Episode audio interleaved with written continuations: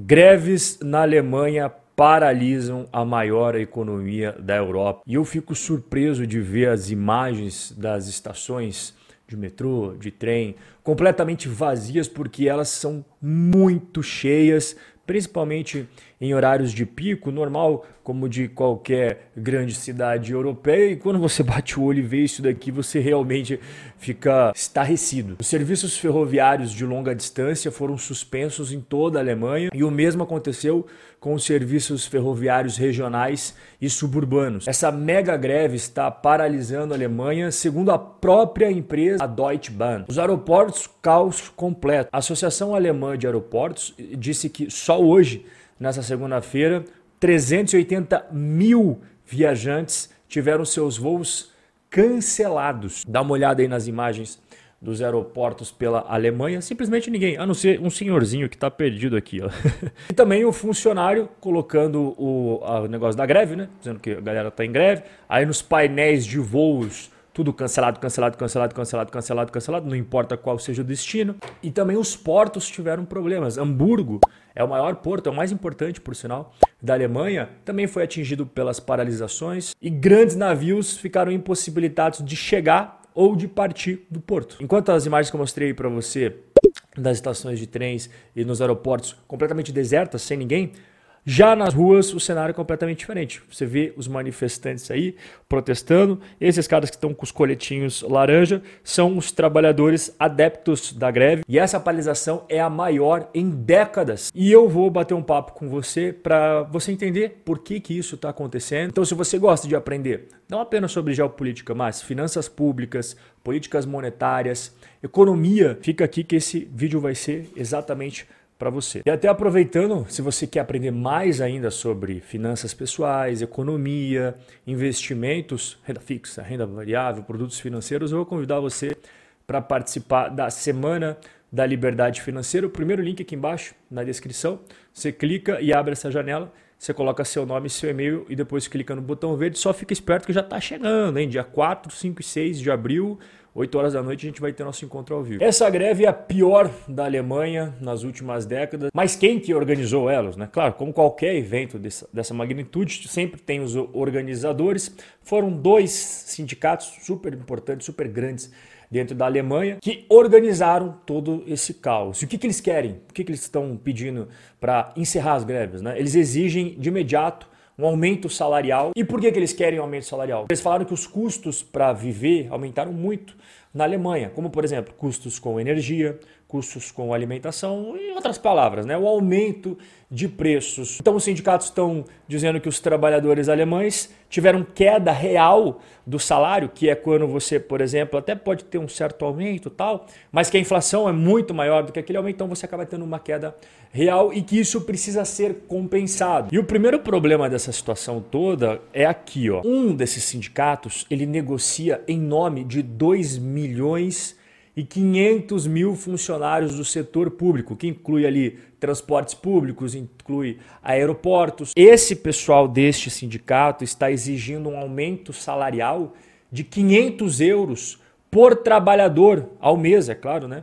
Então cada funcionário iria ganhar 500 euros a mais do que já ganha. Só para você ter uma ideia, o salário mínimo hoje em 2023 na Alemanha por hora é 12 euros. E o outro sindicato que é responsável por negociar em nome de outros 230 mil funcionários, que são daí os funcionários dos trens de longa distância, motoristas de ônibus. Aqui eles estão exigindo um aumento de pelo menos 650 euros por mês. E os empregadores de todos esses setores, eles falam: olha, se acontecer esse aumento de salário que vocês estão querendo, para todos esses trabalhadores que vocês defendem, vai resultar com toda certeza no aumento das taxas e tarifas que a gente vai cobrar nos trens, nos ônibus, no transporte, até as taxas pagas nos aeroportos. Como muito disso tem subsídio do governo também, consecutivamente o governo também vai ter que aumentar os impostos para compensar toda essa diferença. E aqui está o ponto chave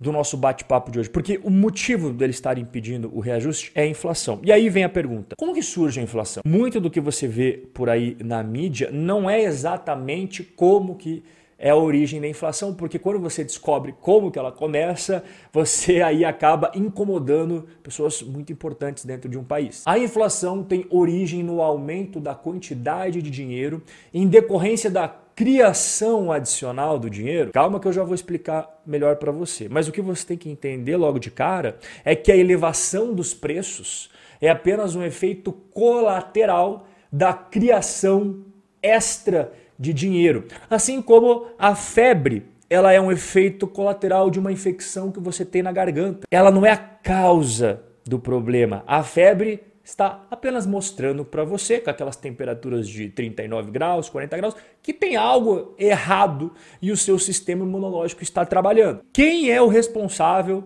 por dizer o quanto de dinheiro extra é criado, a quantidade de dinheiro na economia de um país é decisão de políticas monetárias do governo. Ou seja, em outras palavras, quem decide a quantidade de grana circulando aí na praça são políticos e burocratas. E por que que os políticos e burocratas criam mais dinheiro?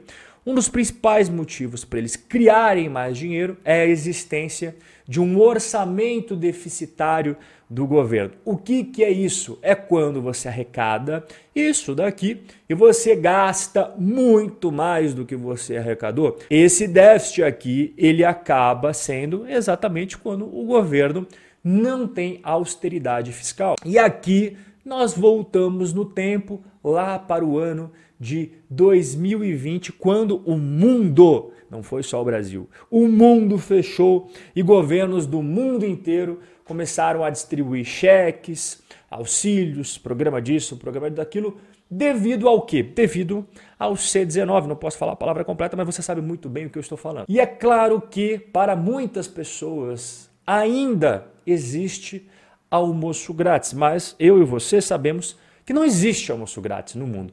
Todo esse dinheiro que foi dado de graça foi às custas de um déficit gigante.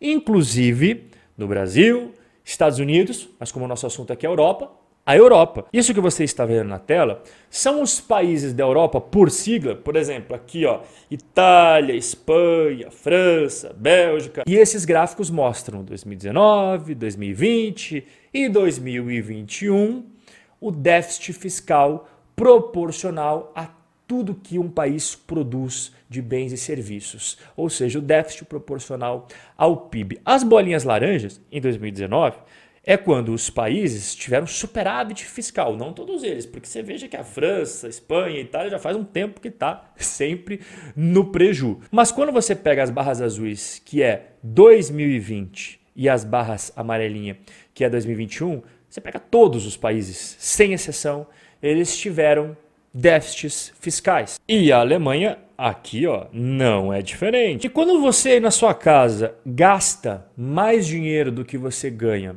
como é que faz para você fechar o rombo? Porque o rombo tá lá, como é que você faz para fechar? Bom, você não é o governo, você não pode criar dinheiro do nada. Bom, você pode, né, mas você vai ser preso se pegarem você falsificando notas aí. O caminho legal para você sair dessa situação é você pegar dinheiro emprestado, e os governos também podem fazer isso. E a Europa tem países que costumam sempre, costumeiramente, gastar mais do que arrecada e outros que são mais austeros. E isso reflete sempre na dívida do país. Então você vê aqui, ó, os países mais endividados, mais quebrados, com mais problemas: Grécia, Itália, Portugal e França. E qual que é o ponto que eu quero ligar aqui com você? Desde a crise do C19, a oferta monetária cresceu 40% nos Estados Unidos. 22% no Reino Unido e 20% na zona do euro. O que, que é a oferta monetária? É a quantidade de dinheiro circulando na praça. E especificamente na Europa, logo depois que acabou os problemas mais graves do C19, já estourou outro problema: a treta entre a Ucrânia e a Rússia. Em resumo, já fiz vários vídeos sobre isso, mas os europeus implementaram uma série de sanções contra a Rússia. A Rússia, em contrapartida, cortou o gás russo para abastecer a Europa e muitos países europeus eram super dependentes do gás russo, principalmente nosso país do bate-papo de hoje, que é a Alemanha. Aqui você está vendo o preço da eletricidade em euros por megawatt-hora na Alemanha. Olha o quanto que era em épocas mesmo de C19, eu não sei que ela nada afetava a energia elétrica. Aí estourou o problema entre Ucrânia e Rússia. Olha para onde que foi. Depois caiu, voltou a subir, caiu e agora está em patamares bem mais aceitáveis. Então, para concluir o nosso bate-papo, essa inflação que você está vendo aqui da Alemanha hoje que é uma inflação que os alemães não viam há décadas, tem uma ampla variedade de causas. O C19, que ocasionou problemas nas cadeias logísticas e de suprimentos, que em consequência fez com que os governos criassem programas de estímulos e logo em seguida engatou aquela treta entre Rússia e Ucrânia. Então você soma tudo isso, não é apenas um fator ou outro que explica essa inflação. Mas se existe um grande personagem responsável pela inflação de hoje na Europa, é aquele personagem que deu as caras lá em 2020. Os governos lançaram programas maciços de estímulo, o que ensejou em déficits enormes e aumento da dívida pública. Não podemos deixar de lado a cerejinha do bolo, a quantidade enorme de dinheiro que foi criado e colocado em circulação no mercado. O aumento de custo de vida em 2023 e 2022 é reflexo das políticas monetárias adotadas pelos políticos e pelos burocratas lá em 2020. Só que, como já é de praxe no mundo em que nós vivemos, a culpa sempre vai recair nos ombros de empresas, de empresários, de empreendedores, que são, afinal de contas, os malvados do nosso sistema. Na Europa, nos Estados Unidos, no Brasil, os mocinhos e os bandidos para a mídia são sempre os mesmos. O script não muda, só muda a língua que a história é contada. Aumento de preços é como se fosse a febre. A origem da doença, você já sabe qual que é.